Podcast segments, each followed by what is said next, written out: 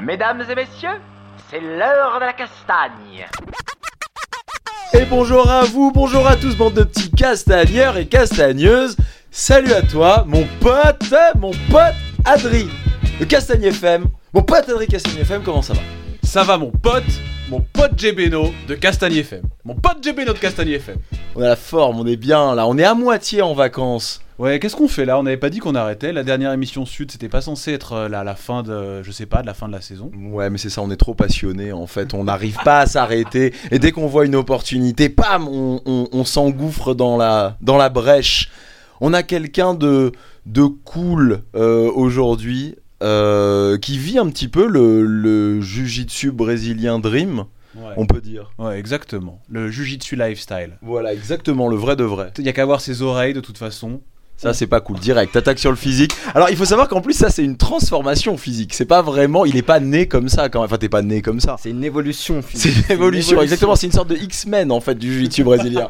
Il était un être humain normal et il est devenu. Un surhomme. Ah voilà, c'est ça. Et on, et on- tout passe par les oreilles. Exactement. Qui on accueille aujourd'hui? On accueille Bilal Ben Mahamed. Voilà, parfait. C'est Ouais, ça on voulait être sûr. On voulait être sûr. C'est pour ça que tu m'as laissé le dire. Exactement. Non, parce que c'est vrai que euh, euh, la première, on s'est vu donc il y a trois jours quand on a décidé qu'on allait faire ce podcast et euh, euh, on va revenir sur le côté Diego. Mais euh, je te demandais si c'était bien Ben Ahmed et tu m'as pas repris. Tu m'as dit ouais ouais carrément Ben Ahmed ça passe aussi. Mais c'est Ben Mahamed. Ben Mahamed, voilà. En fait, les gens oublient souvent le M et ils ont du mal à prononcer, je sais pas pourquoi. Ben Mahamed. Du coup, euh, je laisse aller quand c'est Ben Ahmed. Ouais, Mais c'est Ben Mahamed. T'es un garçon poli, t'oses pas trop. euh. Voilà, c'est ça. De toute façon, Jérémy est trop bête. De toute manière, il n'arrivera pas. Pff, allez, fous-moi le camp, Ben Ahmed, c'est très bien. Ça passera. On est bien, on est Passons à entre autre nous. chose. On passe à autre chose. Raconte-nous pourquoi Diego. Diego, en Donc, fait, eh, attends, c'est- on doit t'appeler Diego, Bilal, on doit t'appeler comment? Ahmed, Ben Mahamed, Mahamed, on Bilal, sait plus là. Bilal, c'est- Bilal, dis-nous pourquoi Diego. Diego, en fait, c'est depuis que je suis petit. Je sais pas si vous avez tous connu euh, Dora l'exploratrice et. On, euh, on est le beaucoup singe. Ouais, trop ouais, j'ai des enfants. Le Non, si j'ai des enfants, je le connais singe Dora l'exploratrice. Diego et comme je grimpais un peu partout, tout ça. Et à force, on me surnommait euh, Diego euh, quand j'étais petit. Et voilà, Diego. Et après, après je l'avais mis sur Facebook, j'arrive plus à l'enlever. je, dois envoyer, je dois envoyer mes papiers, mais la flemme, du coup, voilà.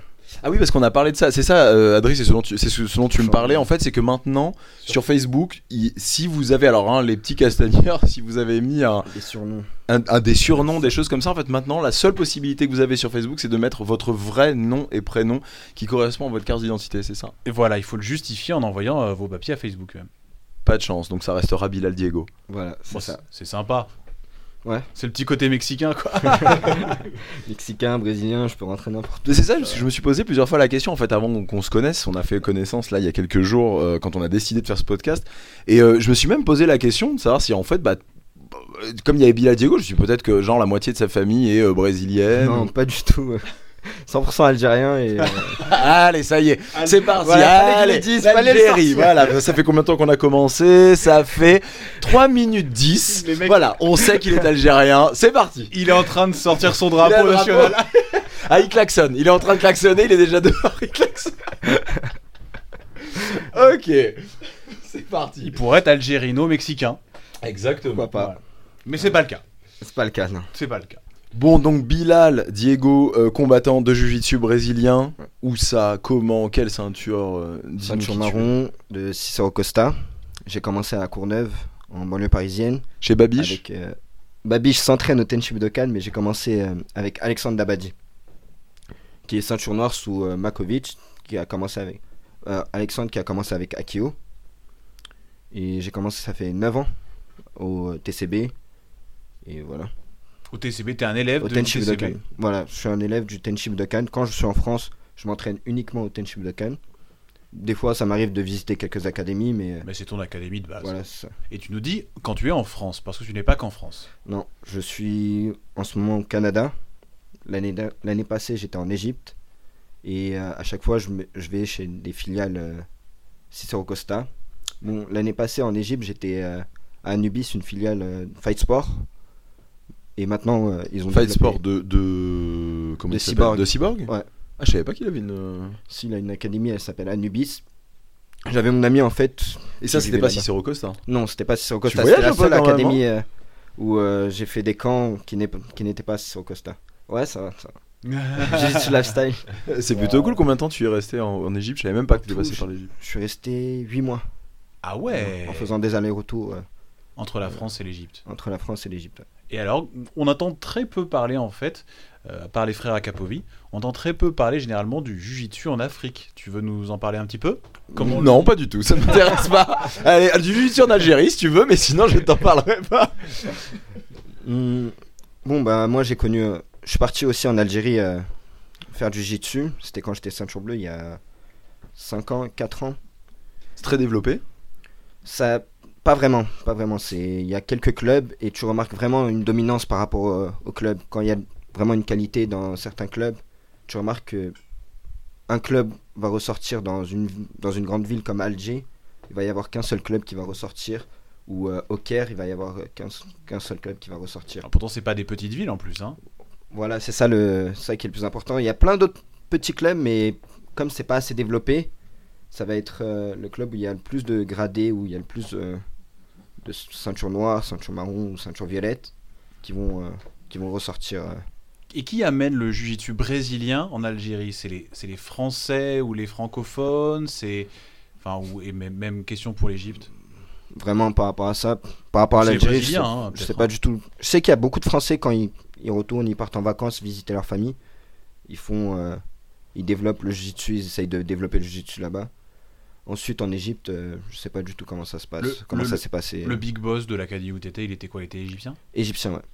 Et tu sais 100% pas égyptien. Il a appris où, lui, tu sais pas? Non, je sais pas du tout. Ok, d'accord.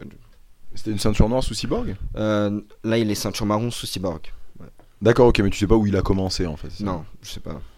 C'est marrant ça. Et tu de manière, alors après, j'en sais rien, mais de manière générale, c'est le sport qui est pas très développé. Alors Afrique, je sais pas. Adril a parlé d'Afrique de manière générale. Je, je pense Ouais. pas que t'aies une vision sur toute l'Afrique, mais au moins parlons du Maghreb. euh, tu penses que c'est le sport euh, qui est euh, pas, voilà, c'est pas une habitude, c'est pas hyper développé au Maghreb, Égypte, ou c'est vraiment le jiu-jitsu brésilien, on, personne n'en a jamais Non, entendu parler, le c'est hyper nouveau. Voilà, qui, ok. euh, qui n'est pas vraiment développé. parce que en Égypte, j'en- j'entends beaucoup parler de la lutte. Ils ont des bons lutteurs, des bons judokas, mais comme en Algérie. Mais quand tu leur parles du jiu-jitsu brésilien, ça sonne pas. Ils vont Ouais. te dire MMA, UFC. euh, Ça, ils connaissent. Voilà, ça Ouais, ils ils sont chauds, voilà. les Égyptiens. Ils ont une bonne équipe de foot. euh, Enfin, c'est quand même. euh, Ouais, C'est ouais, des- c'est voilà. des c'est des sportifs. c'est des Ouais. sportifs. et- Oui, c'était plus ça ma question, savoir s'il y avait une Ah. culture du sport en fait. Voilà. Ouais, il y a une culture, il y a une vraie culture du sport, euh, surtout Parce en que, Égypte. parce que parce que c'est ça. Si en plus le jiu-jitsu brésilien c'était pas hyper développé et tout, pourquoi est-ce que qu'est-ce que t'as été faire toi en tant que ceinture bleue? Pourquoi on t'a envoyé là-bas? Pourquoi c'était même pas Cicero Costa? Ouais, c'était- J'étais ceinture violette quand j'étais parti. Ceinture violette. Pour- pourquoi? Comment tu t'es retrouvé euh, t'es En retrouvé fait, c'est c'est marrant parce que c'est grâce à un ami, Sharaf. Il vit là-bas, c'est un Français, il vit là-bas. Et euh, en fait, ce qui s'est passé, c'est quoi? C'est que quand on s'est connus, on s'est connus, je pense, au cercle ici. Alors Je pardonnerai à Sharaf, je me rappelle pas où. Sharaf qui est pas pratiquant de jiu-jitsu brésilien. Pratiquant de hein, en- jiu-jitsu Paris, brésilien. Maintenant, il est ceinture violette sous Cicero Costa. Et euh, on avait fait un voyage à Tokyo ensemble. Et en rentrant de ce voyage, il me- c'était super bonne ambiance. euh, vraiment, on a appris à se découvrir et vraiment, c'était remarquable. Vraiment, j'ai bien aimé euh, sa compagnie. Et il me dit quoi? Il me dit euh, Ouais, je sais que tu viendras jamais en Égypte euh, parce que le niveau là-bas il est pas haut, tout ça, mais je- si tu viens, il y aura une bonne surprise pour toi. Et là, t'as fait dit, Ah ouais, ah ouais. voilà, c'est ça, c'est exactement ça. J'ai fait ah ouais, ah bon? les surprises. T'es sûr? Après, euh, il me dit euh, non, mais moi je suis sûr que tu viendras pas. Et pendant toute la semaine, il me disait ouais, je suis sûr que tu viendras pas, je suis sûr que tu viendras pas, je suis sûr que tu viendras. pas. Je lui disais ah bon, t'es sûr? Bah tu sais quoi, dès que je vais me trouver le temps, et dès que je lui ai dit ça, il m'a dit ah bah c'est bon, tu viendras pas, c'est sûr. Dès que t'as le temps, bah toi t'as pas le temps, c'est bon. J'ai fait quoi? J'ai fait bah tu sais quoi, ce mois-là, c'était le mois d'août. Je lui ai dit bah ce mois-là je viens. À ce moment-là, tu, fais des- tu faisais déjà que du jiu-jitsu Je brésilien. faisais déjà que du jiu-jitsu brésilien, voilà. Et euh, du coup, je vais, il m'accueille super bien. Et euh, ce qui m'a impressionné, c'est quoi? C'est que lorsqu'il m'a accueilli, j'ai directement eu un programme. Quand je parle de programme, ça veut dire euh, un programme sportif par rapport à mes performances. Du coup, on a, on a commencé à, à, pré- à faire ma prépa physique. Avant, je faisais jamais de prépa physique. J'avais pas. Si vous faites des comparaisons par rapport à mes photos, euh, j'essaierai d'enverrer. d'en- Désolé. D'envoyer des photos de toi nu. d'envoyer une- Non, c'est pas ça qu'il t'en veux, j'en ai déjà, pas besoin qu'il en. Oui, j'aurais déjà de toi. Oui, c'est vrai, effectivement. Je vais essayer d'envoyer des photos pour voir euh, Ouais, ouais. que vous voyez la, La la transformation. différence, voilà, la transformation. Et, euh, et le premier mois, ça m'avait vraiment plu comment tout ça, ça s'est installé, comment les Égyptiens ils m'ont accueilli. Et après, j'ai passé bah, 8 mois à faire des allers-retours. Ah ouais, donc c'est venu d'une rencontre, pas d'un besoin, d'un club Non, qui avait besoin de quelqu'un, d'un instrument. Parce que tu vas nous parler un petit peu de comment t'es arrivé au Canada. Ouais. Parce que c'est assez intéressant, on a découvert ça l'autre jour. Donc là, c'est vraiment venu d'une rencontre, euh, c'est-à-dire euh, quelque part la résultante du- des autres passions euh, à côté du jiu-jitsu brésilien, Voilà, qui est le ça. voyage, qui est. euh, parce que c'est ton truc aussi quand même. Ouais, tu voilà, je, je kiffe voyager et je kiffe euh, passer du bon temps quand je voyage. Bah, Je sais que je voyage pour euh, faire de la compétition, mais euh, en dehors de la compétition, j'aime bien passer du bon temps et j'aime bien être, euh, avoir un groupe euh, vraiment euh, où je me sens à l'aise. Parce que je suis quelqu'un qui. euh, bon, les gens ont pu euh, remarquer que j'ai cette image d'être quelqu'un vraiment refermé, renfermé. Bah, T'as cette image ou c'est vrai? En fait, c'est. euh, Il y a. Il y a. Attends, allonge-toi tranquille, parle-nous de toi. Je veux dire, prends, parle-nous de ton enfance. Parle... Parlez de tes parents. On est chez le psy. Qu'est-ce que Il y t'as a- vécu vraiment dans ton enfance, je veux dire. T'as des notes Ouais, ouais, j'ai pris des notes, j'ai des idées, tout va bien. Mais attends, mais, mais euh, t'es vraiment comme ça ou c'est ce que les gens pensent? Parce que, enfin, En fait, moi, de, moi, de ce que euh, je connais de toi et de ce que j'en ai vu, on en parlait avec Adrien l'autre jour, t'as as donné des stages, beaucoup de stages, tu donnes des cours partout maintenant. Tu, donc, t'es pas quelqu'un de renfermé. Enfin, je veux dire, euh, t'es pas quelqu'un qui s'entraîne euh, dans euh, sa cave avec euh, ses euh, ceintures blanches euh, et euh, c'est tout. Enfin, tu vois ce que je veux dire T'es quelqu'un de vachement ouvert qui fait des compétitions, qui tourne avec tout le monde. Bah, justement, j'ai travaillé beaucoup sur ça. Justement, il y a 2-3 ans. Surtout quand j'étais parti en Égypte, parce que fallait que, que je puisse parler, fallait que je puisse m'ouvrir. Et euh, Sharaf me faisait souvent cette remarque. Même avant, bien avant, même Babiche, euh, Campos. Je vous ai raconté un peu euh, Campos, comment il est. avec Oui, moi. mais pas, pas aux auditeurs. Comment il est, Alexandre de Campos Ah ouais, alors vraiment. Sur- surtout que les auditeurs, le- les petits Ils castagneurs le connaissent. un hein. conseiller, vraiment un conseiller. euh, Non, c'est pas ce que t'as dit. C'est vrai que c'est pas ce que t'as dit. Mais je peux le dire pour toi. hein. Vas-y, dis-le. On va dire que Alexandre de Campos est quelqu'un de très bienveillant sur les Très, gens qu'il a. Très bienveillant, mais ça ne se voit pas. Voilà, C'est- c'est ça. Par exemple, moi je peux vous le dire, une fois, donc cours de Jujitsu, le prof n'est pas là, c'était Olivier ou Florian à la MK Team, bon bref. Alex est là par hasard et il dit Ok, c'est moi qui fais le cours. J'ai à peu près cru que j'allais mourir à la fin de l'échauffement, ça a été euh, l'armée. Euh, ça a été Oui, l'armée. c'est ce que j'allais dire parce que ça, un échauffement dur ou un entraînement dur, c'est pas très grave. Qu'est-ce qui a fait que tu pouvais pas t'arrêter deux secondes et euh, tenir les murs, tu Parce vois que dès, dès que Campos. t'arrêtes- dès que Campos. t'arrêtes- Campos. Campos. dès que t'arrêtes, c'est hop, toi, vas-y, va jusqu'au bout. Enfin, c'est vraiment quelqu'un qui, qui, en fait, en étant bienveillant, te pousse dans tes retranchements pour que tu deviennes meilleur. Voilà. Mais il est dur, en fait. Il a pas l'air comme ça, mais il est dur. C'est ça. Et, mais, euh, mais, mais donc bah, de ce que j'entends, c'est que quelque part c'est un peu grâce à lui. Alors il y a Babiche aussi, mais c'est vrai que Babiche il est plus enveloppant, il est plus gentil, il est Oui, plus voilà, doux quand ça. même. hein, je veux dire euh, ça. Ah non, Campos, ouais. Et euh, donc c'est un peu grâce à eux deux. Alors on va dire, mais grâce à la dureté, à la, à la, à la rigueur de Campos. Quelque part, tu penses que cette ouverture, tout ce que tu as aujourd'hui, Ouais, c'est- ça. Et aussi mon entourage par rapport euh, au TCB, ils savent que j'étais quelqu'un de. Avant, j'étais quelqu'un vraiment timide. J'avais du mal à parler, à, mou- à parler ouvertement. Et euh, à force de- d'entendre ces remarques, d'entendre ces remarques, tu te dis bah, faut que je fasse quelque chose, faut que je travaille sur moi-même et euh, parce que si je veux donner des stages demain, si je veux euh, pouvoir parler euh, à un sponsor ou pouvoir parler à un public, si quelqu'un me demande sur ma vie ou être un exemple. Voilà, être tard. invité à un podcast. Voilà. Ouais. Voilà, être invité à un podcast, c'est vrai, c'est c'est ça. Et faut que je, je puisse parler ouvertement et sans avoir cette, timidi- cette timidité. Du coup, j'ai fait beaucoup de travail sur ça. T'as bossé sur toi, c'est-à-dire Ouais, parce qu'on va le voir, t'étais un gros bosseur. en- De manière générale, t'es un gros bosseur euh, quand tu veux quelque chose. Tu vois. Et vraiment, qu'est-ce qui a été le plus dur pour toi? Le plus dur, c'est euh, de pouvoir parler publiquement. Vraiment, de pouvoir parler publiquement et de pouvoir parler à des étrangers euh, sans être bah, timide ou sans avoir d'appréhension. Parce que t'as été dans des pays étrangers en plus, donc il fallait Ouais, que c'est t'apprennes ça. une autre langue, fallait que t'apprennes. à- Tu t'es quand même poussé fort, fort, fort Ouais, quand même. hein. C'est c'est ça, c'était vraiment l'extrême. C'était euh, Tu parlais arabe à toi en arrivant en, en Égypte ou pas En Égypte, vraiment, je parlais l'arabe, euh, comment on dit ça Dialecte, le dialecte euh, algérien. C'était Et pas eux, même. ils parlent le littéraire. Du coup, c'est totalement différent. Ouais, c'est très compliqué en fait. Vraiment, vraiment compliqué. Donc là-bas, tu parlais anglais ou Anglais, Ok. et j'avais un anglais, un anglais un peu cassé. Enfin, Ouais, on l'a tous eu à un moment ou à un autre, t'inquiète. et, euh, et du coup, j'ai dû me débrouiller à, à essayer de- à améliorer mon anglais. J'ai amélioré mon arabe aussi. Mais tu Et- bossais? Tu t'as- tu t'asseyais par exemple une à deux heures par jour et tu travaillais ça aussi? Non, pas du Non, tout. ça, c'est juste que tu tout. te forçais à le parler. Je, forçais, D'accord, ok, je- me forçais, je me forçais. euh. Moi, je suis pas quelqu'un qui, euh, qui peut euh, s'asseoir et faire des notes. euh, voilà, faut que je fasse ça ou euh, je peux me développer comme ça. Non, je suis. euh, J'aime bien lire. J'aime bien lire sur tout ce qui est euh, développement personnel et euh, ce genre de livres. Mais vraiment, je suis quelqu'un. Si je sais que si je veux faire quelque chose, je- rentre dedans. C'est Faut que tu pratiques. voilà, faut que je pratique, faut que j'aille dans le dur et voilà. Et alors, comment t'as, comment c'est vrai ça en- De quelle façon on, on vainc une timidité en fait? Comment? En fait, c'est c'est simple, c'est grâce à ton entourage. Attends, non. Euh, Là, tu l'as vaincu ta timidité Ouais. Ou est-ce que pour toi, tu es toujours hyper timide, mais tu sais comment vivre avec? Parce que c'est deux choses différentes quand même. Hein. Tellement bien posé comme mon question. pote, laisse tomber. Je suis trop. ouais. Bah ouais, mais j'ai préparé mon entretien. Moi, t'as fait quoi, toi?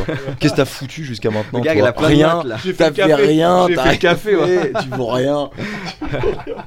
Mec hyper agressif. Casse-toi que t'étais gentil à la base, tu vois. Toi, t'étais ça. Du coup, c'était. euh, Tu peux répéter la question Ah, non, je répète pas la question. compliquée. Non, mais c'est parce que c'est deux choses différentes de se dire j'ai travaillé à vaincre ma timidité et aujourd'hui, alors je sais pas si ça existe vraiment ça, ces gens qui arrivent à.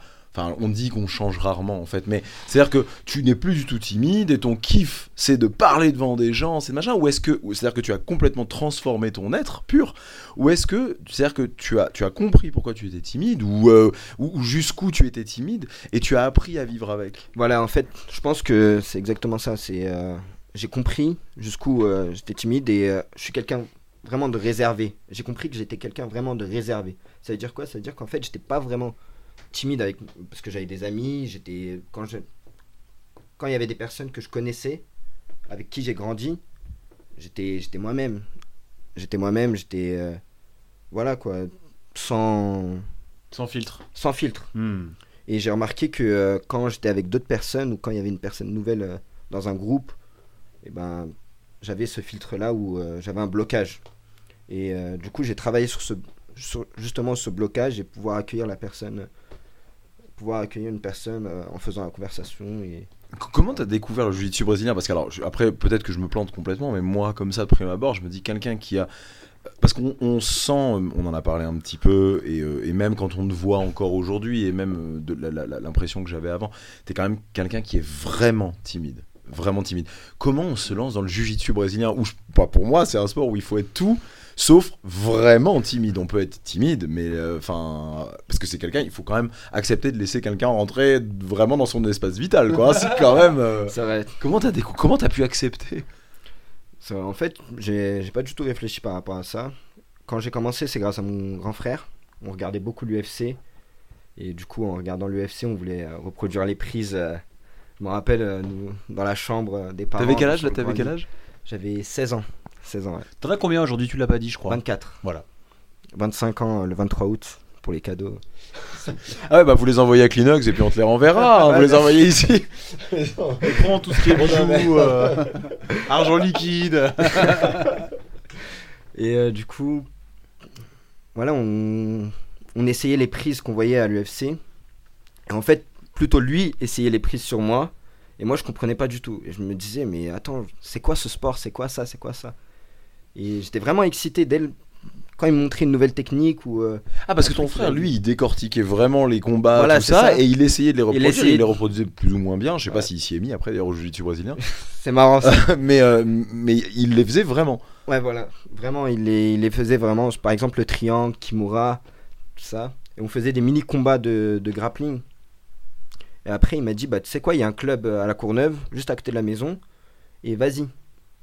Du coup, pendant une Pourquoi semaine. vas-y Bah, vas-y, lui bah. Ah, mais, a- mais alors, lui, ouais, il a il a envoyé, le, cobaye. frère, le cobaye. T'as jamais fait ça avec ta petite sœur Ouais, va tester pour moi, on verra après. Non, jamais, mon pote, je suis courageux. moi. J'ai le cœur au bon endroit, maman. T'es un menteur. T'es un menteur. Et, euh, et en même temps, je suis quelqu'un que. Je kiffe le sport. C'est-à-dire, euh, depuis tout petit, je suis quelqu'un de. je kiffe euh, le sport, je m'intéresse à tout, toutes sortes de sports.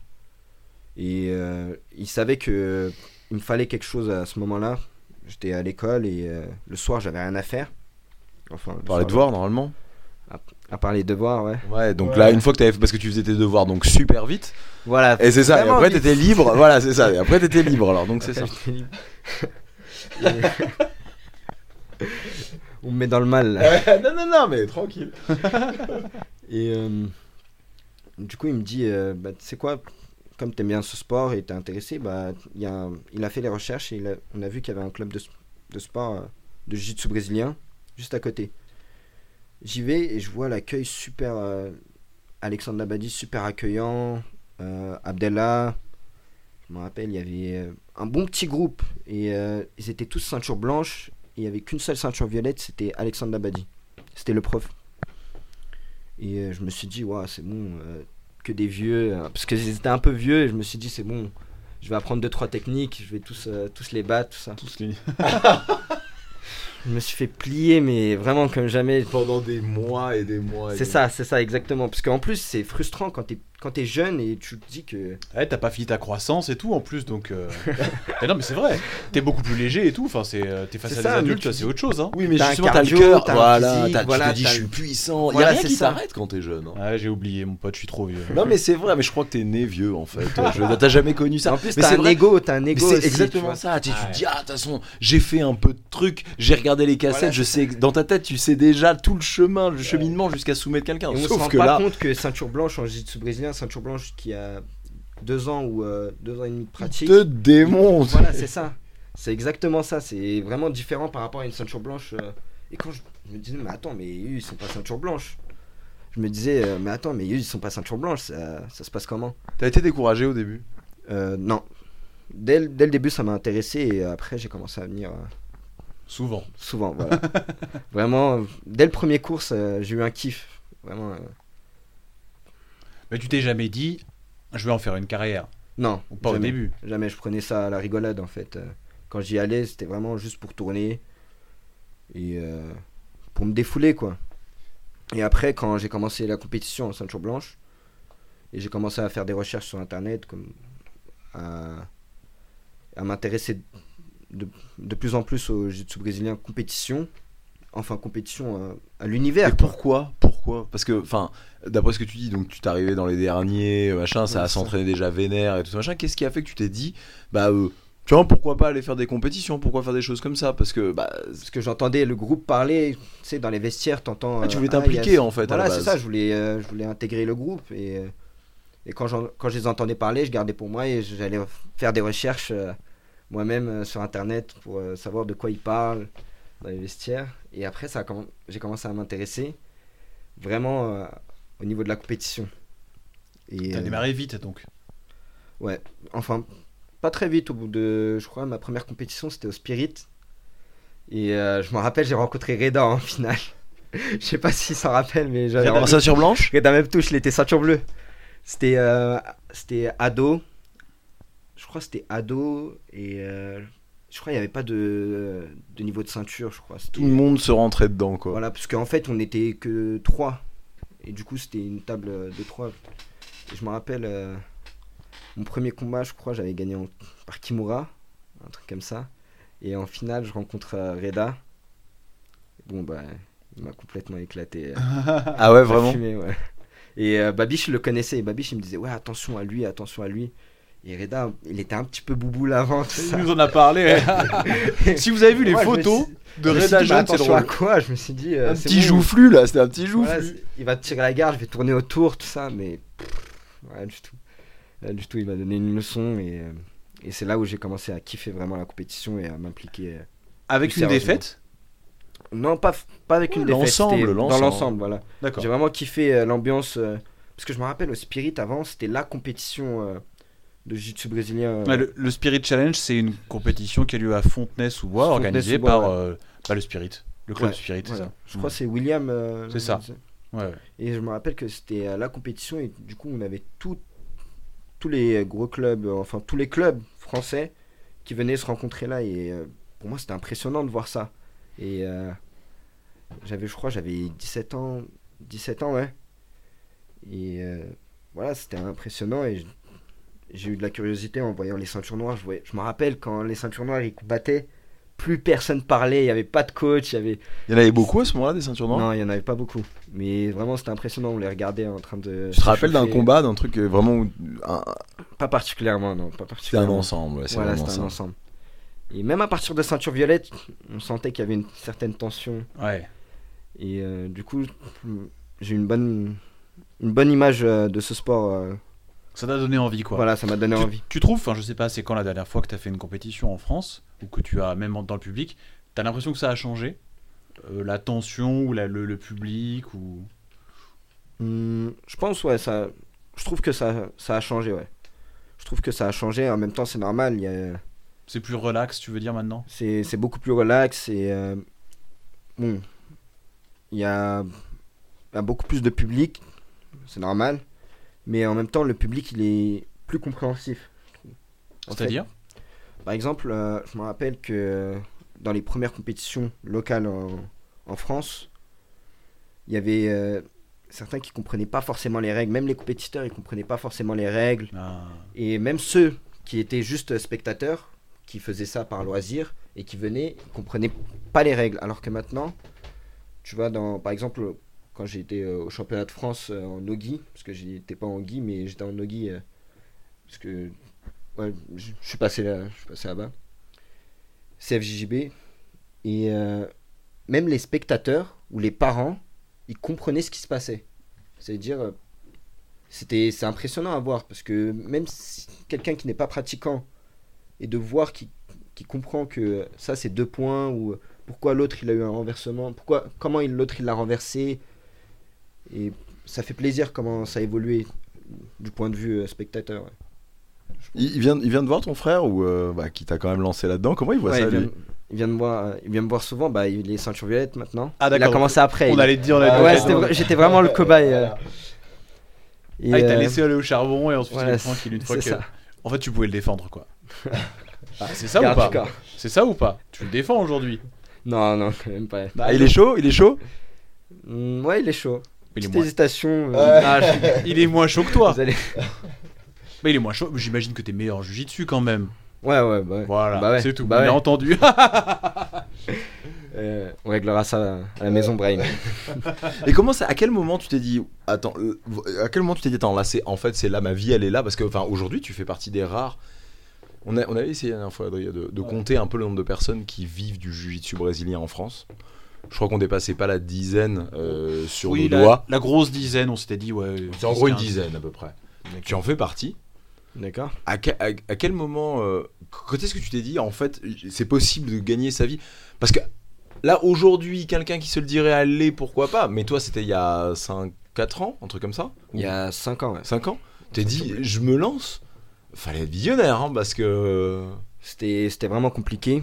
En fait, c'est. Je dirais pas que c'est un coup de poker, c'est vraiment du travail. C'est Je savais ce que je pouvais donner et je savais que. Je regardais par exemple les Miao. Moi, j'avais je prends beaucoup d'exemples sur, eux, sur, les, sur les Miao, sur les frères Miao. Je me disais, mais attends, ils, ils sont là, à Cicero Costa, au fin fond du Brésil, dans une, euh, dans une ville, Ipiranga, il n'y a rien du tout alors qu'ils viennent de- d'une autre ville, bon, ça, ça c'est leur histoire. Mais euh, de les voir voyager euh, à Los Angeles, euh, à Abu Dhabi, j'essayais de comprendre comment ça fonctionnait. Ils doivent avoir des moyens, est-ce que c'est.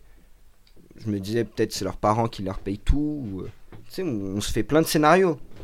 Et en fin de compte, petit à petit, en posant des, questions autour de moi, j'ai eu Babi, j'ai eu bah, justement Campos en posant. J'ai eu Sébastien Lecoq, Kenji.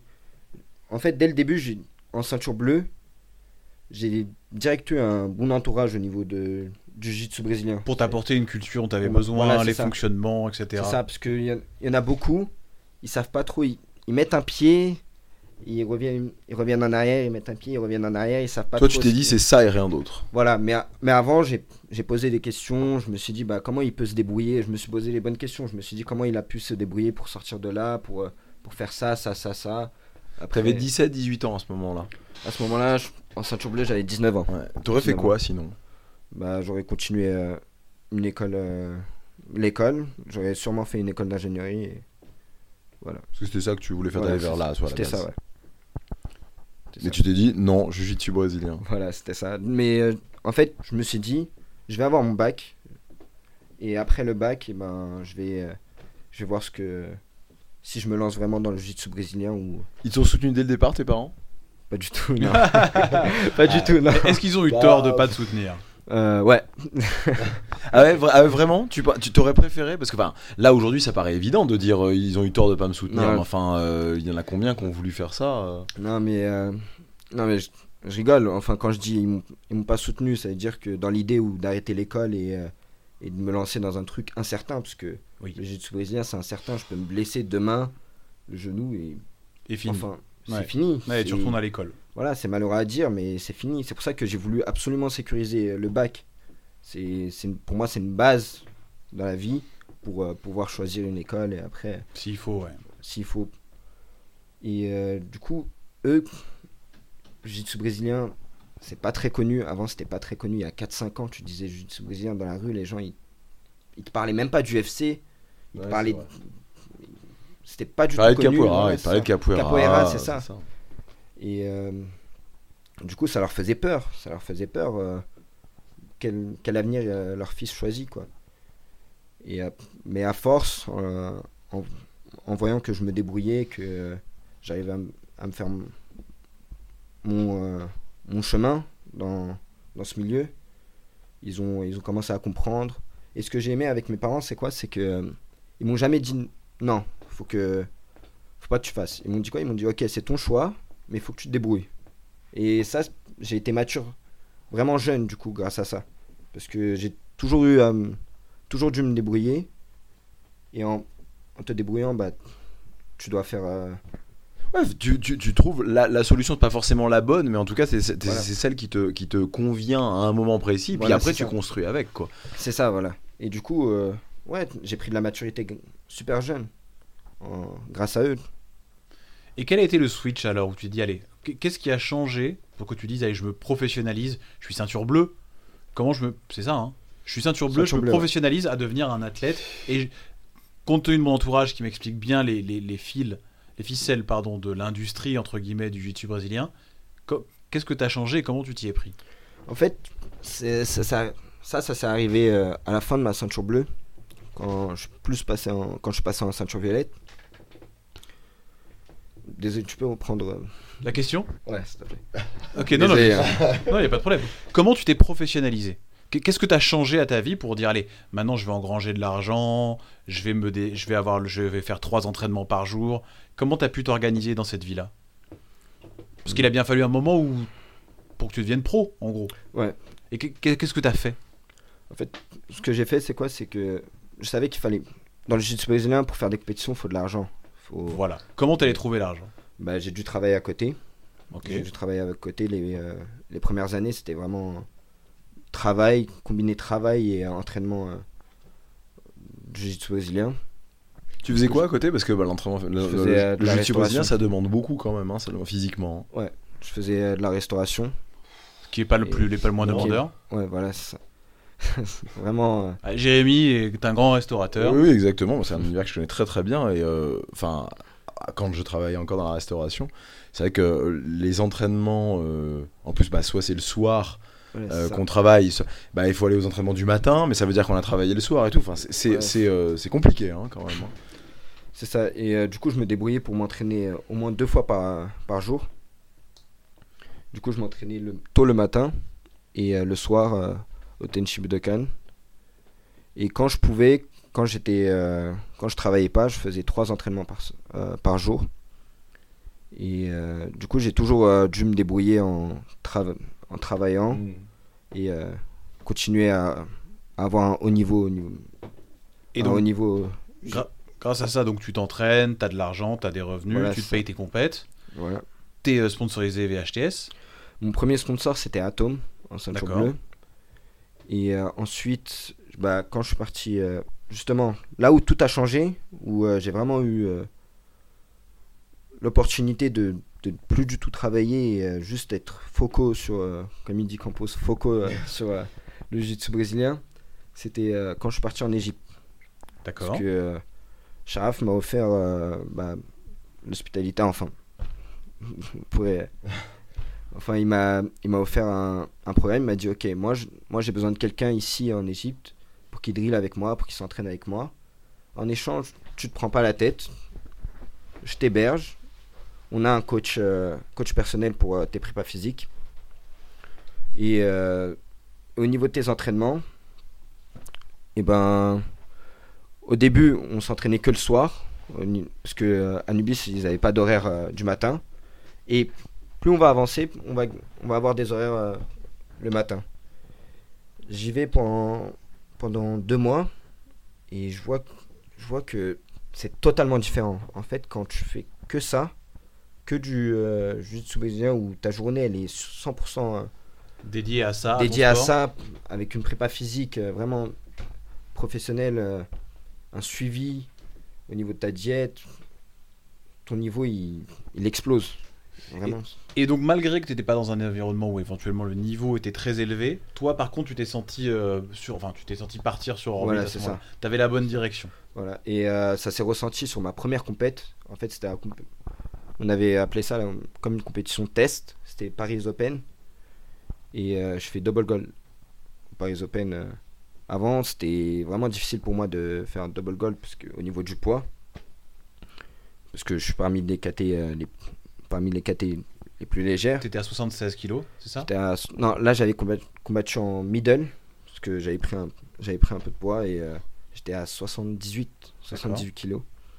Et euh, et euh, tout ça, toute cette prépa, tous ces programmes là, le fait d'être focus sur toi-même, c'est-à-dire tu, tu, tu te réveilles, ok, tu fais ta, ta journée, tu sais, tu sais exactement ce que tu vas faire. Mais ça rejoint exactement ce que disait, euh, ce que disait Alexandre justement en- au podcast sur les, sur les Worlds euh, qu'on a fait euh, bon, là, il y a quelques mois et euh, qui disait que la, la différence en fait entre quelqu'un qui va faire du jiu-jitsu brésilien et puis qui va essayer d'en faire sa vie tout ça et un champion en fait enfin un champion du moins quelqu'un qui va en faire sa vie parce qu'après qu'est-ce que ça veut dire être un champion de jiu-jitsu brésilien mais euh, c'est une personne qui, euh, qui est capable d'être focus H24 Ouais. jiu-jitsu brésilien et focus H24 c'est pas forcément parce qu'il y en a plein on, on, on- comment, on, voilà, on- on reçoit pas mal de, de, de- de demandes, de conseils, des choses comme ça de, de- de jeunes qui démarrent le jiu-jitsu brésilien ou qui en font depuis un ou deux ans et qui voudraient être sponsorisés et qui voudraient être suivis, tout ça.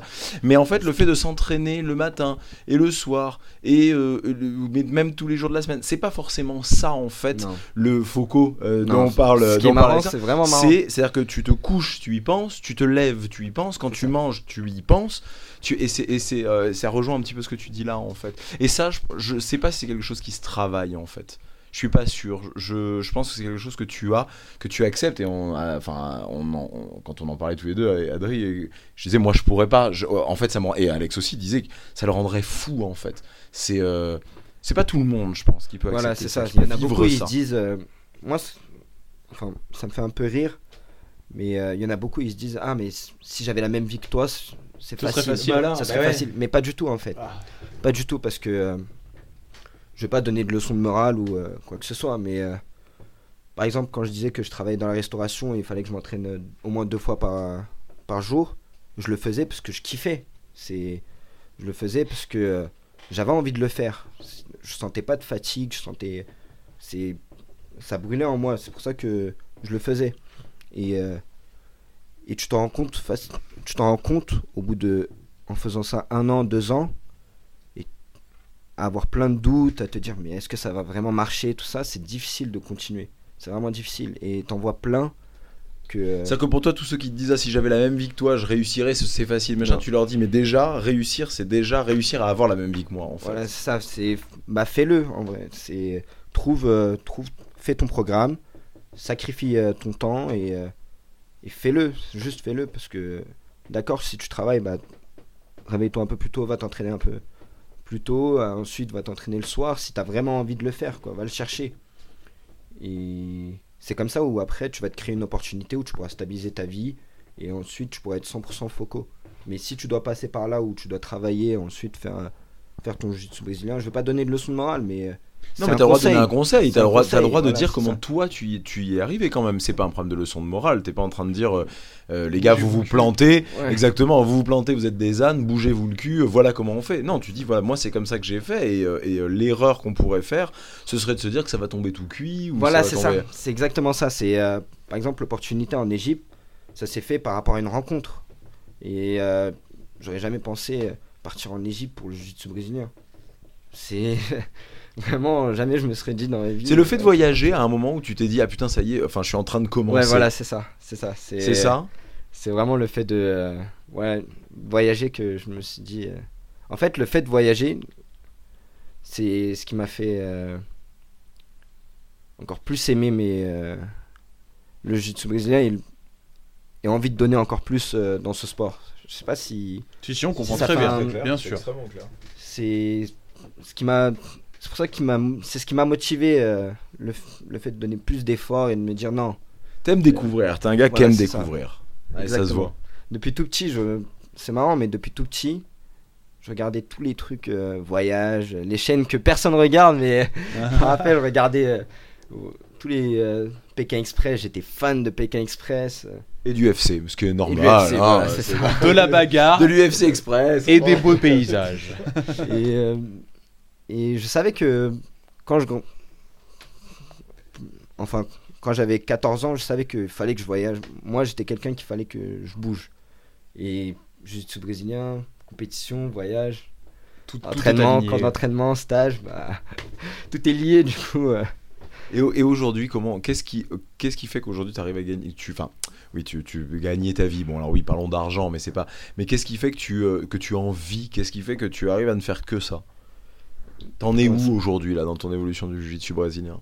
Aujourd'hui ma vie elle est beaucoup plus stable. Je suis euh, je suis full euh, jiu-jitsu brésilien au Canada. Donc grâce à quoi? Comment t'en es arrivé là? Bah, en fait, c'est plus grâce, je pense, aux résultats euh, au niveau des compétitions. Qu'est-ce que t'as C'est quoi ton, ton si on te demande les deux trois compétitions majeures que t'as gagnées qui ont fait qui ont fait ton palmarès, c'est quoi? Euh, les Europes, j'ai été vice-champion du monde à Abu Dhabi. Mhm. Été vice-champion du monde à Abu Dhabi, fédération E USJF. Mhm. Ensuite, euh, troisième euh, au World euh, IBJF. Marron, Euh, violette, violette. tous violette. Et je pense que c'est ça qui a fait que j'ai eu plus de visibilité et j'ai eu euh, ce genre d'opportunité. Quelle opportunité aujourd'hui Parce que tu veux pas nous le dire. hein Qu'est-ce que tu fais aujourd'hui? Bah, j'ai eu l'opportunité de, de pouvoir aller euh, donner des cours au Canada. Enfin, donner des cours, faire partie d'une euh, d'une équipe de compétition au Canada, Action Reaction. C'est euh, en fait c'est un coach qui m'a qui m'a contacté, qui s'est affilié à Cicero Costa. En fait, ils avaient déjà un groupe de 4 personnes et ils recherchaient encore 2-3 personnes pour compléter le, le groupe après les World euh, IBJF pour la, pour la saison euh, 2018-2019. Et ce qui s'est passé, c'est que certains, certains qui étaient dans le groupe euh, de compétition au Canada, des Brésiliens, me connaissaient par rapport à mon voyage au Brésil. C'est-à-dire, ils, ils connaissaient mon, mon sérieux, ils connaissaient comment je Ah oui, parce que travaillais. t'as passé deux mois euh, Deux chez mois les. Miao, c'est ça? Non, pas chez les Miao, euh, enfin, à Cerro Costa, j'ai passé deux mois et demi euh, là-bas à m'entraîner en ceinture violette.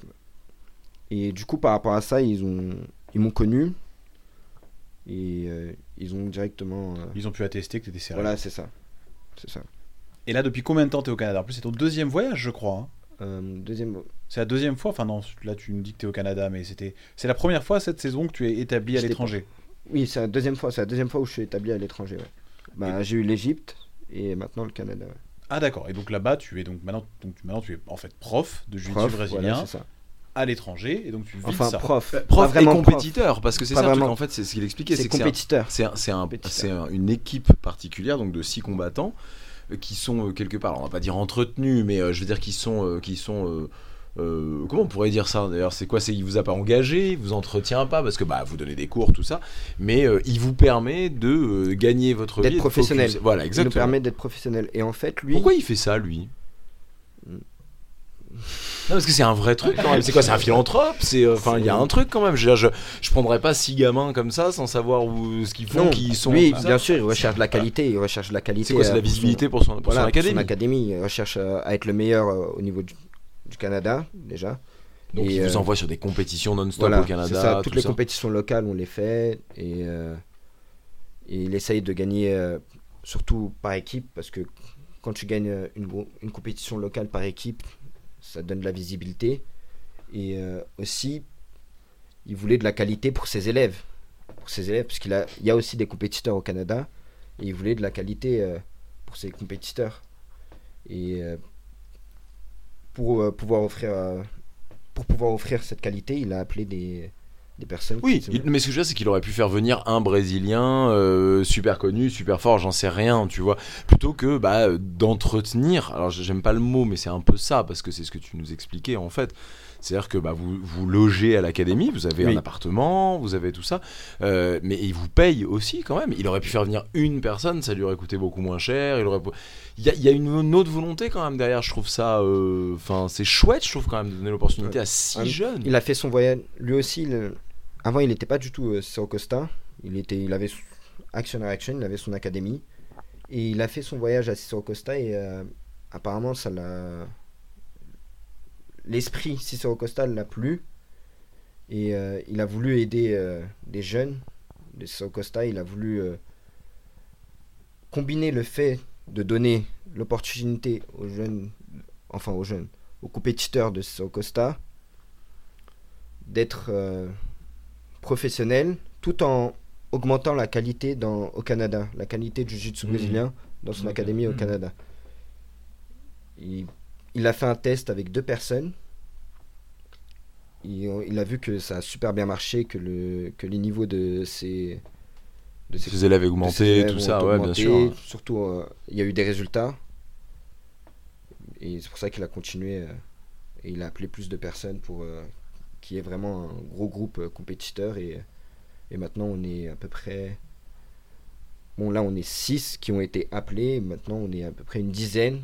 Parce qu'il y a eu d'autres personnes qui, euh, qui viennent. Du Canada aussi, il y a, eu, euh, il y a des gros Ouais, compétiteurs. des gros qui sont- compétiteurs maintenant. enfin, des gros compétiteurs canadiens qui viennent euh, s'entraîner euh, maintenant chez nous, qui changent d'équipe pour euh, venir pour pouvoir s'entraîner avec de la qualité. Et vous Et- terrorisez le reste du Canada. voilà, Maintenant, le but, c'est d'arriver en compétition et de faire peur à tout le monde, quoi. voilà, Genre, on ça. va tomber sur eux, c'est chaud. Non, c'est un peu ça, non? C'est exactement ça. Et là, là, là, là, tu là, t'as re-signé, tu restes encore chez lui l'année prochaine, Voilà, c'est ça. tout ça. Je reste encore euh, trois mois. Ensuite, je vais en Égypte, parce qu'il y aura un camp, si c'est au Costa Égypte, euh, comme je vous avais, dit- je vous avais euh, annoncé qu'il y aura Sharaf qui, qui a créé son affiliation si c'est au Costa en Égypte. Il va faire un camp, il va appeler lui aussi six athlètes. Je sais pas si je peux encore dire les noms, mais euh, je- Toi, tu les a- connais déjà oui, on connaît déjà les athlètes. Ah, dedans. On connaît déjà les athlètes. Il y a, il y a de très très gros noms qui vont venir, dont un qui a vraiment explosé euh, en ceinture marron et qui fait vraiment un gros chemin en ceinture euh, noire. Il est chez les poids légers. Je peux pas. Je sais pas si On voit un petit peu, je pense que c'est bon, on voit un petit peu.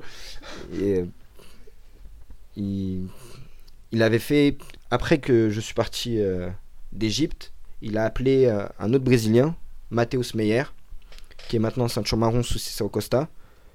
Il a fait un camp d'entraînement euh, pour lui de la même façon que qu'il a fait pour moi. Et ça a marché. Il a eu Matheus, il a eu des résultats. Et maintenant, il veut faire un camp de deux semaines où il va inviter six athlètes. Il va inviter six athlètes, mais sauf que là, l'idée c'est quoi? C'est que d'autres personnes, parce qu'avant, quand, quand il faisait le camp, il, se focalisait, il faisait le programme juste pour nous. C'est-à-dire, euh, vraiment, il, il faisait ça juste pour nous. C'était euh, vraiment du personnel. Maintenant, il va appeler d'autres euh, d'autres personnes qui. euh, ça va être comme un sorte de gros camp d'entraînement où ça va être Ouais, c'est ouvert, ouvert à tous et tout ça. ouvert à tous. Voilà, c'est ça. Et Ouvert c'est quoi C'est pour la prépa des Europes, c'est ça pour la prépa des Europes. À Abu Dhabi Grand Slam et des Europes. C'est quand Abu Dhabi Grand Slam C'est une semaine avant les Europes, je pense, c'est le 15 janvier. Ah ouais Non, le Non. 11 janvier, le 11 janvier. Une semaine après, il y a les Europes Ouais. Putain, les- Tu vas, tu vas faire les deux? Moi, je vais faire les deux. Tu veux pas profiter de Noël, quoi. Non. pas de... Tu mangeras Pas pas, de repos, là. rien, Non, pas ce de sera repos. traitement à la dure, quoi. Voilà, c'est ça. Ok, bon, ni de la fête du Nouvel An. Non. C'est marrant quand même là, de, ce que, ce que quand on quand on regarde un petit peu la la, la- la carte du jiu-jitsu brésilien français aujourd'hui, bon bah il y a des- des- des profs qui, a, qui, qui vivent de leur académie. Euh, Il y en a euh, un peu à travers la France, il y en a peu, mais il y en a. Mais l'impression qu'on a quand même, c'est qu'aujourd'hui, si tu veux vraiment évoluer, si tu veux euh, bah, en vivre, pouvoir en vivre, même en donnant des cours et des choses comme ça, t'es obligé de partir à l'étranger en fait. C'est ça. T'as pas le choix. J'ai l'impression que c'est surtout que- pour les compétiteurs, ça. Bah, euh, ah oui, mais forcément. Alors oui, c'est-à-dire que quelqu'un qui n'est pas compétiteur, je sais pas si ça l'intéresse vraiment de vouloir donner des cours de jiu-jitsu brésilien, des choses comme ça. Quelqu'un qui, bah, franchement, comme ça en tête, personne qui donne des cours de jiu-jitsu brésilien, qui n'a pas son académie, hein, je parle, hein, Hmm. qui donne des cours de jiu-jitsu brésilien et qui en vit en donnant des cours de jiu-jitsu brésilien. Je, je- là comme ça, je vois pas. hein. C'est difficile. C'est dur. C'est difficile euh, parce qu'il faut se faire un nom dans le jiu-jitsu brésilien. Faut, faut. euh, T'étais obligé de partir. Voilà. Ça aurait moi, pas été possible en restant en France. je pense que ça aurait été possible s'il y avait un cadre. Comme on en avait parlé il y a... la dernière fois, c'est vraiment tout dépend du cadre. C'est si j'avais les mêmes conditions quand j'étais parti en Égypte, où je pouvais être 100% focaux euh, sur mes entraînements, avoir un préparateur physique, mais ça a un coût tout ça. Bah oui. C'est, c'est, faut, faut pouvoir euh, le payer. C'est le préparateur physique, faut pouvoir, faut, faut le payer. Et quand tu, en France, malheureusement, si tu travailles pas, tout est cher. Et tu dois travailler pour pouvoir payer euh, ton préparateur physique, tes entraînements au jiu-jitsu brésilien. Et ça, quand tu es compétiteur, tu peux pas te, te permettre d'être à haut niveau, travailler, enfin, vouloir atteindre le très très haut niveau, travailler. Non, non, c'est pas possible, avoir physiquement, Non, mentalement. c'est- C'est ce qui Tu peux le faire à tes débuts, tu peux le faire à tes 100%. débuts en sacrifiant du temps, mais faire ça pendant allez, 5, 6, 7, 8 ans, c'est pas possible. Même en, même en étant professeur de jiu-jitsu brésilien, en, donnant des cours de jiu-jitsu brésilien, bon, ça peut être un peu plus facile. Et en, en étant compétiteur, c'est pas possible. Faut que, au bout d'un moment, faut, euh, tu te dises pendant 6 mois, ça va être que pour moi, ça va être. euh, c'est ce qui. euh, c'est ce- c'est ce qui se passe en Égypte, c'est ce qui se passe, euh, c'est ce qui s'est passé en Égypte, c'est ce qui se passe au Canada. C'est le, le coach Fernando, il l'a toujours dit, il a dit, si tu sens que dans ta journée, tu te sens fatigué, tu veux pas donner cours, ok, repose-toi. Moi, je veux que de la qualité, je veux vraiment que vous performez. Si je vois que tu ne performes pas en compétition, on arrête. On arrête il le dit clairement, il s'il voit que n'y a pas de réelle performance, il n'y a pas de réelle évolution,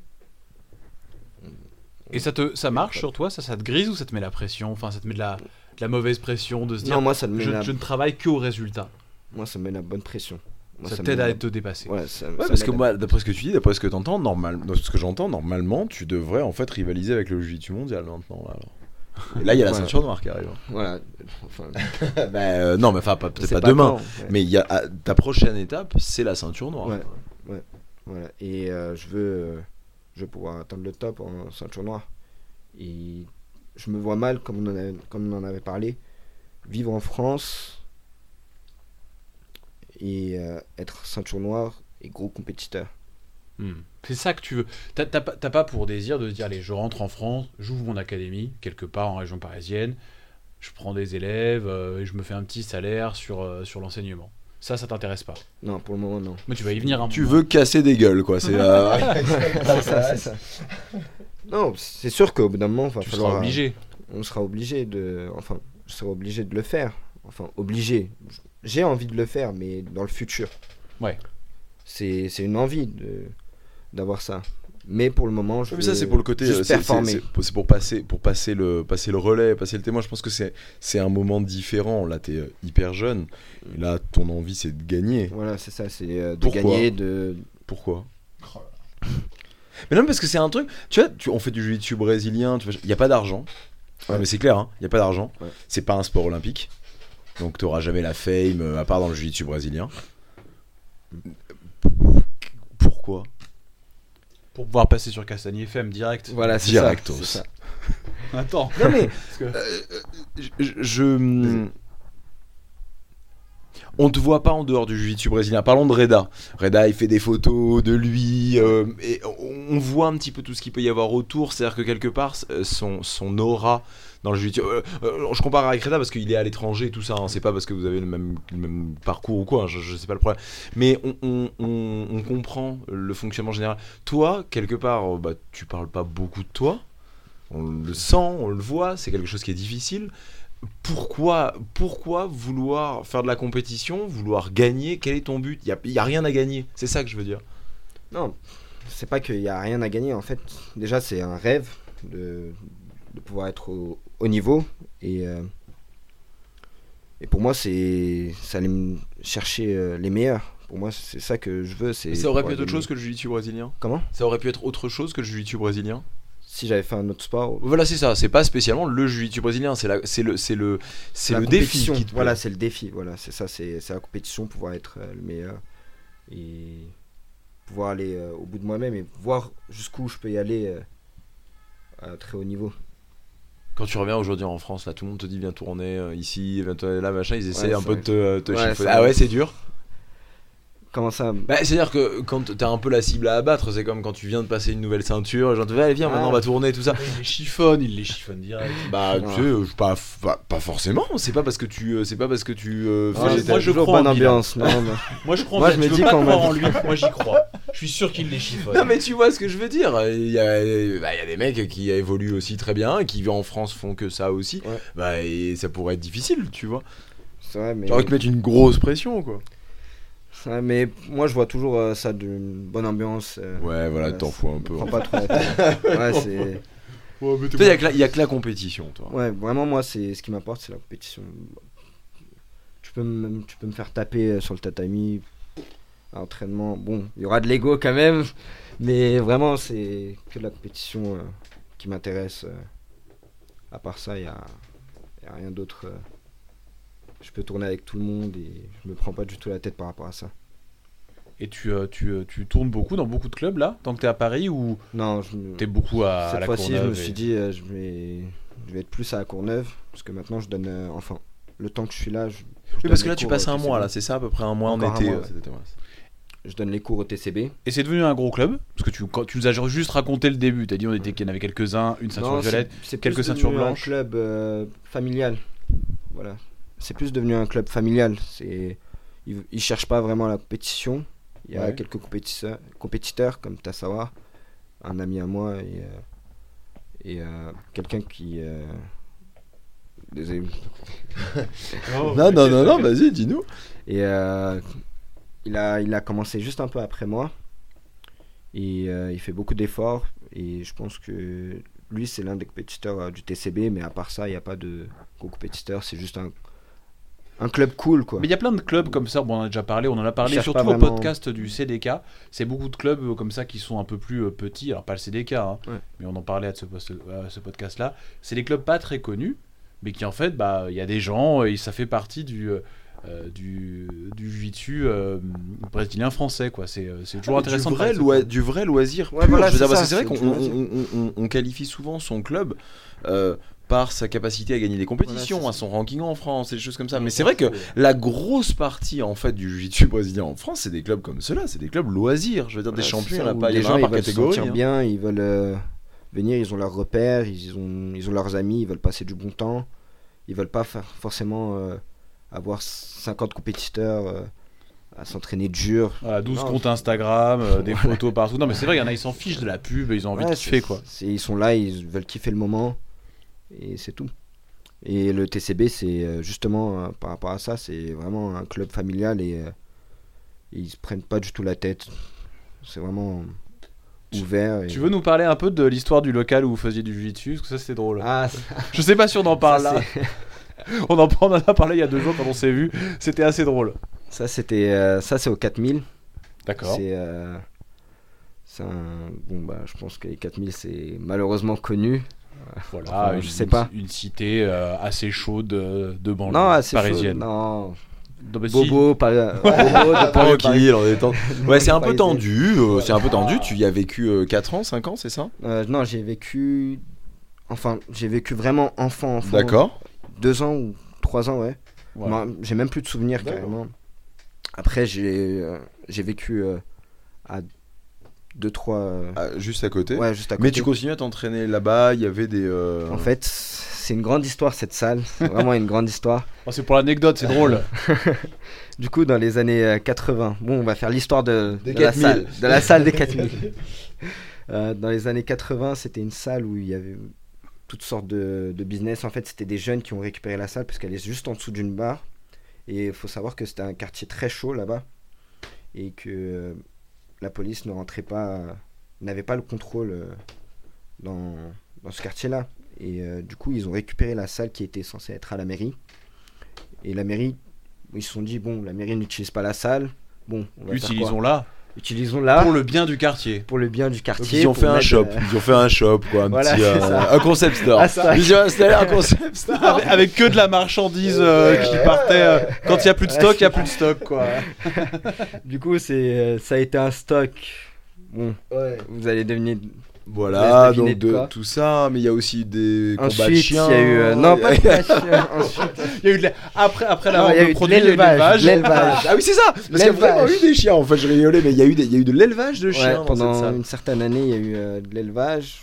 Ensuite. euh, c'est, c'est- je l'ai pas vécu, hein, c'est vraiment. Il y était on on me l'a- rapporté. On me l'a rapporté et, euh, et vraiment c'est c'est réel, c'est vraiment il y a eu de l'élevage. Après Faut de l'élevage bovin, Voilà. il y avait des vaches, des animaux de ferme. avait- Voilà, du- du- Après, il y a eu, pour euh, les garder. on pouvait faire du, euh, du fromage de chèvre, vraiment euh, Ça, pas du tout de chien, pas du tout. Tout ça, au 4, tout ça au 4000. Et un jour, quand même, quelqu'un s'est dit Voilà, quelqu'un on va s'est dit, d'en faire quelque chose de On normal. va, on va faire quelque chose de normal. Et il a récupéré, euh, c'était, il faisait partie euh, des jeunes, il a récupéré la clé et euh, il en a utilisé pour euh, donner des cours du soir. Et euh, aussi parce que euh, il y a une grande majorité musulmane et donner des cours Ça, c'était l'école coranique, aussi. coranique, C'était passé école coranique. Et euh, du coup, il a récupéré cette salle pour, euh, pour pouvoir aider les de jeunes. pour essayer de faire quelque chose de bien. Et il a commencé le jiu-jitsu brésilien. Et Il a laissé tomber le Coran. Allez hop, l'école à dégager. On met des tapis maintenant. Allez. Non, Non, c'est- quand même on pas. a bien étudié, Quand même maintenant battons-nous. bien. quand même pas. Et euh, du coup, on a, ils ont combiné avec, euh, avec, le, avec le prof de là-bas qui donnait euh, les cours de mettre des tapis, euh, de pouvoir mettre des tapis euh, pour le jiu-jitsu brésilien. Du coup, ils ont rapporté des tapis et euh, ils ont évacué euh, tout ce qui est table. euh. Et tapis de prière. Tout ce qui est école, et tout ce qui est école. Et maintenant, c'est plus que du jiu-jitsu brésilien. avant, cet été, avant cet été, il y avait encore des cours. D'accord. Et euh, maintenant, ils ont, on a remis les tapis. Et ça change. C'est vraiment. euh, D'accord, ok, changement. ok, c'est encore utilisé. Voilà, c'est ça. Et euh, vraiment, là, maintenant, c'est utilisé à bon escient. C'est Bon escient, c'est ça. bon escient. C'est pour. euh, vraiment, il n'y a plus de. Trafic, il n'y a Trafic, plus de vente, pardon, il n'y a, soit, plus de- il y a plus de commerce. euh, C'est vraiment euh, utilisé pour. Et là, tu, là, euh, tu, là, vous y allez, tu donnes rendez-vous à tes potes et tout ça. Voilà, c'est ça. C'est ouvert si les gens veulent venir tourner avec toi au ouvert, 4000, ils ils te peuvent venir. contactent et ils peuvent venir. euh, Voilà, c'est ça. Parce que toi, tu y es tout le temps en fait. Là, tu fais, là, t'es venu les que matins, pour ouais. ça, que pour t'entraîner. Voilà, c'est ça. Je vais. en même temps, j'aime bien parce que c'est juste à côté. de- Enfin, à côté de chez moi, je prends l'air vert Ouais. et euh, je, suis, je suis à côté. On a vu qu'il y avait Kenji qui était Voilà, passé. Il y avait, ouais, ouais, j'ai vu.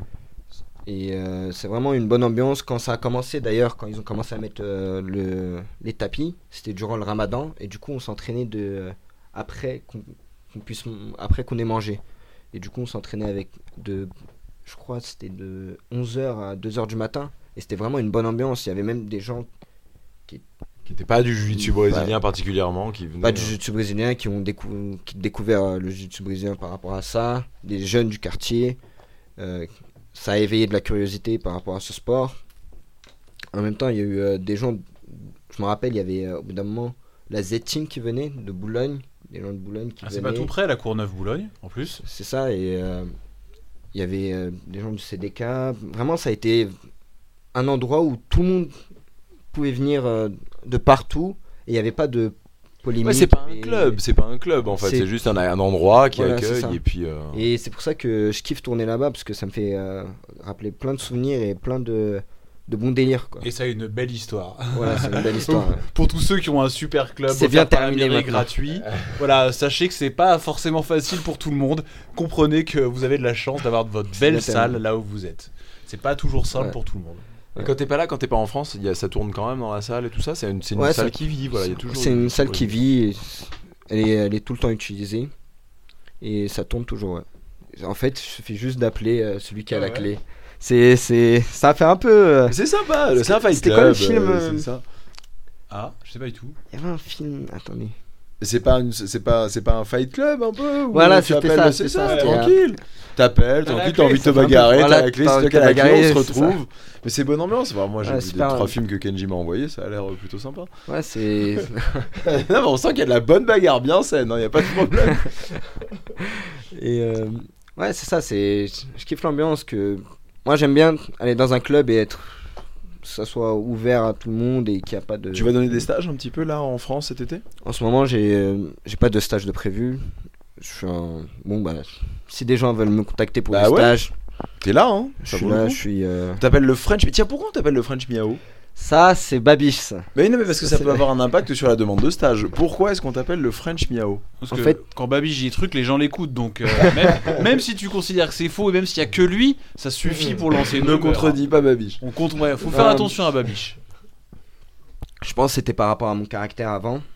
J'étais quelqu'un, bah, comme on en a parlé, timide, vraiment réservé. Et aussi par rapport à mon style de jeu. Mon style de jeu, Berimbolo. J'étais vraiment marqué sur très jujitsu Spider. sportif. C'était très. Spider. Voilà, c'est ça. Et euh, j'avais pris beaucoup, j'avais pris exemple sur eux en fait. J'avais, euh, je copiais toutes leurs techniques. euh, je- Jusqu'à maintenant, je copie. T'as déjà tourné avec eux? Oui. Et alors, c'était comment? Ça Attends, la, la première fois, c'était vraiment genre, c'est dingue ou Ouais, ça s'est fait comme ça et t'étais juste content? Ouais, ça se fait comme ça. et J'étais juste content. Je me rappelle, c'était, euh, je crois, 6-0. Ouais. Et alors, comment ça s'est Ah non, passé c'était à Abu Dhabi. J'étais en ceinture bleue, je me rappelle. Et comment, ça- comment, comment, comment ça s'est passé Hmm, Ah, Si t'étais juste bleu, euh, j'im- j'imagine bien la conclusion. Bah voilà, ouais, il y oui, a une non. grosse différence. une grosse Non, mais- différence. Et, euh, Mais maintenant, non, t'as pas tourné récemment avec eux Récemment, non, j'ai pas tourné avec eux. Et euh, ce que j'aime bien avec eux, c'est qu'ils sont toujours à la recherche de, de l'évolution. C'est-à-dire, ils s'arrêtent jamais. à- On les voit beaucoup jouer sur leur top game, mais en dehors, quand tu vas t'entraîner avec eux ou euh, quand tu fais des sessions euh, sparring avec eux, tu vois qu'ils essayent des techniques, des... ils essayent tout le temps des nouvelles choses. Et je sais pas si vous, vous avez suivi un peu euh, Levi, Levi Johnson. hein. ça, ça se voit sur lui en fait. Ça, ça se voit qu'il prend cet esprit-là à rechercher des techniques, à, à innover dans le jiu-jitsu. Et eux, ils sont beaucoup dans l'innovation euh, au niveau du jiu-jitsu. Ah, ils ont apporté que- euh, une petite innovation quand même. hein. Ouais. Mais c'est vraiment. euh, Après, il y a les, il y a les, bah, les frères Mendes, j'allais dire, mais c'est évident parce que bon, c'est la c'est de là que ça vient. Mais euh, c'est euh, c'est vraiment le, le début, j'imagine, le début du jiu-jitsu sportif. Ouais. Parce qu'on a un peu découvert donc euh, cet été. On, on a déjeuné avec David Giorsetti, donc le président de la CFJB, qui nous expliquait ce qu'était en fait le début du jiu-jitsu brésilien. On était super étonnés avec Adri parce que on, donc on a découvert que à Nice et j'imagine sûrement dans certains clubs ici aussi, en fait, ils pratiquaient au tout début le vrai le vrai euh, jujitsu brésilien, c'est-à-dire là d'où vient le jujitsu brésilien, c'est-à-dire qu'il y a des frappes, euh, au, alors c'est main ouverte au visage et point au corps. hein. Euh, ah ouais, Ah, et là t'amuses pas à faire un berimbolo dans, les- dans une situation. Ah ouais non non, et, mais nous non plus on le savait pas en fait. tu veux. Et c'est ce qu'ils nous expliquaient et eux s'entraînaient comme ça. Et c'est Fred Roca qui nous disait que lui il a une route en gros euh, parce que c'est à Grasse, euh, qui avait donc ce club là à la base avec Samuel Monin, euh, Mathieu Fischer, tout ça. Et il nous expliquait que dans la voiture, en fait, tout le chemin pour aller jusqu'à Grasse, il gambergeait en disant qu'il allait se faire marbrer. parce, que, parce que les mecs se cognaient, parce que c'est du jiu-jitsu brésilien. Et euh, c'était un sport de soumission. Il y a pas de. Personne n'est tombé dans le. n'a pris de KO. Parce que c'était pas le but. Les mains sont ouvertes et tout. Mais que, bah, on prenait des coups, quoi. Il revenait avec des bleus, tout ça. Ouais. Et en fait, David Giorsetti nous disait que le, le jiu-jitsu brésilien de base, vraiment de base, alors pas le jiu-jitsu de compétition justement, hein, mais c'était ça. Il y, avait des coups, il y a des coups. Et, euh, et clairement que bah, un berimbolo, même pas en rêve, tu places un Ouais. berimbolo quand tu risques de te prendre une Ouais, tarte ou un truc clair, comme ça. Et que eux, eux, ils avaient commencé comme ça en fait. En France, il y a- bah, c'était des baffes au début, c'est assez, assez drôle de dire ça. hein. Comment tu, comment tu vois Alors toi, donc il y a ce, ce jeu hyper sportif. Ouais. Comment tu vois ça, toi? Cette partie. euh, Ouais. Vraiment là, je suis étonné. je- Alors, att- attends, juste avant que tu répondes à la question, je fais une petite aparté. Donc là, on enregistre le podcast euh, Là, on est le, le 9, euh, le 9 août. Euh, Il y a un ou deux jours, si vous parlez anglais, euh, podcast de Joe Rogan, euh, qui, a invo- qui a invité Jean-Jacques Machado, et qui parle de la façon dont ils ont ramené ça au Brésil. Ça dure deux heures, c'est du Joe Rogan, hein, donc c'est super bien raconté, l'histoire est très drôle. Et donc, euh, comment Machado s'est retrouvé à. À- Il y, a- il y a Chuck Norris dans l'histoire, euh, à ouvrir une académie euh, aux États-Unis et quel jujitsu pratiquait, les, les embrouilles dans la famille Gracie. Allez l'écouter, euh, c'est sur YouTube et c'est cool. Voilà. Excuse-moi, euh. Comment tu vis, toi euh, Non mais c'est vrai comment tu comment tu le vois toi? Donc il y a ce jujitsu sportif. Euh, comment t'imagines? T'aurais t'a- t'aurais été attiré pareil tu penses? Non, je pense pas, non. T'aurais pas aimé te prendre des T'es pas t'es pas un bagarreur. Non, vraiment, Ouais, pas, du tout. euh, plus jeune, non, j'étais pas du tout euh, bagarre. C'est drôle, hein, c'est assez rare qu'on nous le dise ça. hein. C'est très rare, la plupart des gens qui, à qui on pose cette question disent ouais j'étais plutôt bagarreur. Même Mako, euh, tout le monde nous le dit. euh, même les plus gentils, hein, Julien Da Silva, euh, il nous dit j'étais bagarreur, tout le monde. hein. Non, moi, vraiment. Oh, Toi, toi, t'aurais vu un truc où tu te prenais des tartes et tout, c'était même pas Euh, horrible. laisse. Allez, laisse-moi tranquille. Je vais faire du Ah, c'est rigolo. non, mais c'est rigolo quand même. Ouais, moi aussi, j'ai un peu découvert ça. Alors, euh, ça, c'est pas si choquant que ça quand tu, bah, quand tu vois l'UFC, quand tu vois, euh, parce que bah, l'UFC, c'est l'enfant, un peu, c'est un peu l'enfant terrible du jiu-jitsu brésilien. C'est, c'est, ça vient quand même vraiment très clairement du jiu-jitsu brésilien. Euh, mais, euh, mais de savoir qu'en fait, en France, des gens s'entraînaient comme ça, vraiment au tout début. euh, C'est, enfin moi ça m'a, ça m'a- je sais pas, je Ouais, ça. c'est- Castagne il fait mais sur l'enquête, Ouais, sur le de- fil. Voilà, exactement, C'était exactement. un autre fight club. euh. Non mais, euh, enfin, bon, il y a Libby High qui a euh, un événement de, de Ouais, comment il s'appelle. Voilà exactement comment, de comment il s'appelle. euh, Eddie Eddie, Eddie Bravo, Bravo. bravo, Euh, qui, euh, bah, qui, a, qui, a, qui, a, qui a relancé un petit peu le principe. Alors c'est vrai que moi sur le coup, Ça pourrait marcher quand la- même. non mais ça ça pourrait, non mais le- la- moi sur le coup quand je l'ai vu, je me suis dit attends mais qu'est-ce que c'est que ça et tout ça? Mais après discussion avec euh, David Giorsetti, je me dis, mais en fait c'est évident que ce sport vient de là. C'est évident que ce sport vient de là, que le jiu-jitsu brésilien vient de bah, parce que c'est- vraiment euh, comment euh, gagner un combat dans la rue. C'est ça le but du jiu-jitsu brésilien. Mais évidemment qu'un mec dans la rue va pas se dire attendez on se met pas de coups, on se met pas de machin. C'est évident que ce sport ça vient de le jiu-jitsu brésilien, c'était. Enfin, c'est euh, une aberration d'appeler ça en fait. C'était c'était euh, le sport de la... C'était le, c'était le Gracie Jiu-Jitsu en fait. C'était le, c'était le sport de combat qui appartenait à la famille Gracie au Brésil. Et au Brésil, ils s'affrontaient pas. Ils affrontaient pas d'autres personnes à part Juste entre eux en Jiu-Jitsu. En fait, ils s'affrontaient en Vale Tudo. En combat. Donc, ouais, c'est un sport qui a, qui a toujours eu vocation à euh, tout savoir faire. C'est juste qu'ils perdaient pas le temps, ils perdaient pas leur temps à apprendre à mettre des low kicks et des trucs comme ça. Juste non, le plus efficace c'était que du grappe en rajoutant quelques coups. T'aurais jamais fait du jiu-jitsu brésilien Mais moi non plus hein. Bah euh, oui, ah, non, enfin moi en plus vraiment pour le coup je suis absolument pas Après, bagarre. je sais pas du tout, je sais pas du tout. Ça se trouve s'il y avait euh, des tapes, je sais pas du tout. Vraiment, je connaissais même pas cette histoire de que ça avait commencé avec euh, des tapettes. Bon, je m'en. Des tapettes, quand tu dis quand tu dis enfin, des tapettes. tapes, des tapes Avec des petites claquettes, des petites claquettes, avec des petites claquettes. Voilà. Non, parce qu'on t'envoie de genre City et Mona. hein. je me rappelle de d'avoir vu des vidéos de Rickson Gracie où euh, des Gracie qui allaient euh, souvent chercher des combattants, par exemple en boxe ou. euh, C'est ça, les mecs ils allaient les défier. Bah c'est la naissance pour de moi. Hein, pour moi, je trouvais ça, c'était normal qu'ils donnaient des, des petits coups. Et je bah- pensais pas que c'était par rapport au jiu-jitsu. euh, Et, et- et David brésilien. nous expliquait qu'en fait, quand il y a certains mouvements qu'il voit aujourd'hui euh, en jiu-jitsu brésilien, dans le jiu-jitsu brésilien euh, sportif, je vais pas dire moderne, hein, mais sportif. Alors après, lui, il pourrait le travailler, puisque le jiu-jitsu brésilien, c'est une évolution, c'est ce qui est devenu le jiu-jitsu brésilien, il pourrait certainement le travailler. Mais il nous disait, il nous disait, mais moi, ça, je comprends pas, en fait, le, le berimbolo, le truc et tout machin. Oh, plutôt ça m'intéresse pas. Non, quand je dis je le comprends pas, c'est pour lui, venant d'où il vient, c'est ce qu'il nous disait. Il ne voit pas comment il l'aurait placé dans le, dans le jujitsu de base, le vrai, le, Oui. le- le- du début. Voilà. Et c'est vrai, quand tu imagines un, Ouais, bah, quand te tu faire aplatir, ouais, c'est évident que tu vas pas te mettre la tête à l'envers, la, nuque pliée, enfin, ça, c'est- ça veut rien dire du tout. C'est ils évident. mettent euh, le poids sur ta nuque. Et Enfin, il y a juste envie de mettre le poids et puis frapper, frapper, frapper, frapper pendant des Ouais, heures. Tu, vrai. tu verras jamais de berimbolo en UFC, à l'UFC. Enfin, en MMA, c'est c'est pas possible. Je suis impatient qu'on en voit moi. Du, des berimbolo en MMA Ah, ce sera beau gosse. J'en ai jamais mais je, vu. mais je pense que, enfin, je, Je vois crois qu'il y en a. ça- C'est déjà arrivé, je crois. Oui, il doit en avoir, mais c'est vrai, c'est sûr. Mais exceptionnellement. Je sais pas si. euh, Bah déjà rien que des des, euh, des on n'en voit quasiment pas. Enfin il y a des soumissions comme ça qui Je déjà demande, sont pas je très pense que c'est déjà arrivé euh, un Berimbolo. euh, euh, Probablement. je pense. Probablement. Non, mais je veux dire, en Valley Tudo, enfin, en plus, en Valley Tudo. Oui. Prenons le truc du Valley Tudo où t'as le droit au stomp, c'est-à-dire que t'as le droit avec le pied Ouais. de frapper quelqu'un au sol sans se poser de questions. Va faire un berimbolo face à un mec qui peut te shooter là. Enfin, c'est ça. évident que ça veut rien dire. Non, ça n'a pas de sens. C'est évident que ça veut rien dire. Non, mais c'est rigolo quand même de, de- de comprendre cette. euh, cette évolution. Tiens, il faudrait euh, un podcast euh, sur ça, quelqu'un qui pourrait nous expliquer comme ça, qui aurait vécu ça de A à Z et puis vraiment en parler. Les anciens. Ouais, les anciens, ouais, genre ça. en prendre les, les deux, Vraiment, je trois trouve euh, ça serait vraiment intéressant ça. Ouais, ça. Ouais, ça serait- ouais, ça pourrait pour- marcher. ouais, ouais. Non mais parce que ce, ce- ce- ce- ce serait, tu vois, enfin toi quand même qui en fais ta vie, qui donne des cours, qui machin, tu quelque ça. part t'avais pas ça. Ce serait hyper intéressant. Non mais c'est vrai. On va inviter des gens qui connaissent leur sujet. Voilà, exactement. Parce que nous pour le coup, voilà, on a appris ça, on l'a mis. Maintenant il faut, euh, faut des experts dans leur sujet parce que j'avoue que. On va demander à David Giorsetti, tiens, s'il voudrait venir en parler. Encore, pff, ça va quoi. J'espère qu'il écoutera pas. Si, il écoute. en plus. David, temps. David, Désolé David. David, c'est Jérémy. Je suis désolé, je redirai pas ce genre de bêtises sur toi. Qu'est-ce que tu donnerais comme conseil? Parce que là, on va, on va, euh, on va rendre l'antenne. J'ai toujours rêvé de dire quelque chose comme ça. Euh, on va, on va, on va pas tarder à arrêter. Un jeune, parce que t'es super jeune, un jeune qui dit moi, je veux être euh, comme Bilal. Je veux partir. Qu'est-ce que tu lui dirais? Un seul conseil. Un seul conseil. Ouais, un seul conseil.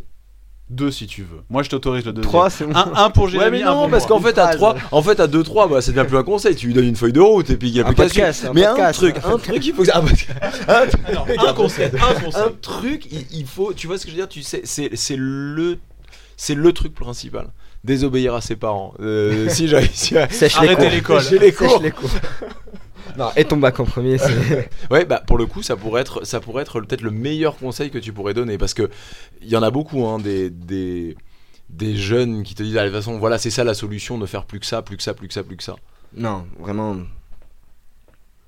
Non, non, faut avoir son bac en. Mais je Ça, c'est même pas un je conseil, ça doit je être euh, vraiment une, une base pour tout le monde. Puis rappelez-vous qu'il vous faut un diplôme hein, pour gagner de l'argent euh, via, euh, via euh, le sport. On n'a pas le droit de gagner de l'argent si on n'a pas un diplôme qui va avec. Du coup, c'était quoi le- Un conseil, un conseil, Un un conseil. pour. euh, Non mais c'est ouf, c'est magnifique, on sent en fait que t'es... euh, t'es, euh, Non mais je comprends le French Miao, je comprends. Est-ce que tu as un conseil pour un jeune Mm. qui se dit allez, je suis bleu, je suis chaud, je sens que ma carrière va décoller. Bilal sait que que dois-je faire Et là, il écoute le podcast, ça fait 1h17 qu'il est dessus et il attend le conseil, tu vas changer peut-être la vie d'un mec. Au revoir. Mais il a raison, mais il a raison parce que ça c'est ce qui a marché pour lui. Mais enfin, on est, c'est, trop particulier et t'as Ouais, raison. vraiment. En fait, tu peux, tu vas donner Ah. le tien. Oui. Tu vas donner ce qui, ce qui toi t'a donné ton déclic. Tu vas donner ce qui toi a fait que tu as pu suivre ta voie. Mais t'as raison. En fait, c'est un, c'est, c'est Je vais hyper donner un compliqué. conseil qui peut. euh,